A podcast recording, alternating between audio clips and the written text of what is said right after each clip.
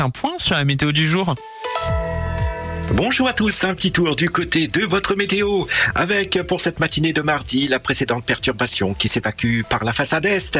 Elle donnera de la grisaille et des pluies du Grand Est jusqu'en Savoie et des pluies parfois soutenues attendues du sud-ouest jusqu'au massif central. Sur le reste du pays, nous retrouverons généralement un ciel de traîne avec de nombreux passages nuageux, sans doute plus d'éclaircies des Hauts-de-France jusqu'en Touraine et un ciel nettement plus agréable sur le pourtour méditerranéen. À noter également que la Corse ne sera pas épargnée non plus puisque de la pluie est attendue pour cette matinée. Le vent est également présent sur les côtes de la Manche ainsi que le golfe du Lion avec des pointes jusqu'à 60 km par heure. Pour vos températures matinales, on retrouvera généralement de 4 à 6 degrés sur le pays, 8 du côté des côtes bretonnes, 9 au Pays Basque, 1 degré pour Aurillac ainsi que Grenoble et une dizaine de degrés pour la Corse.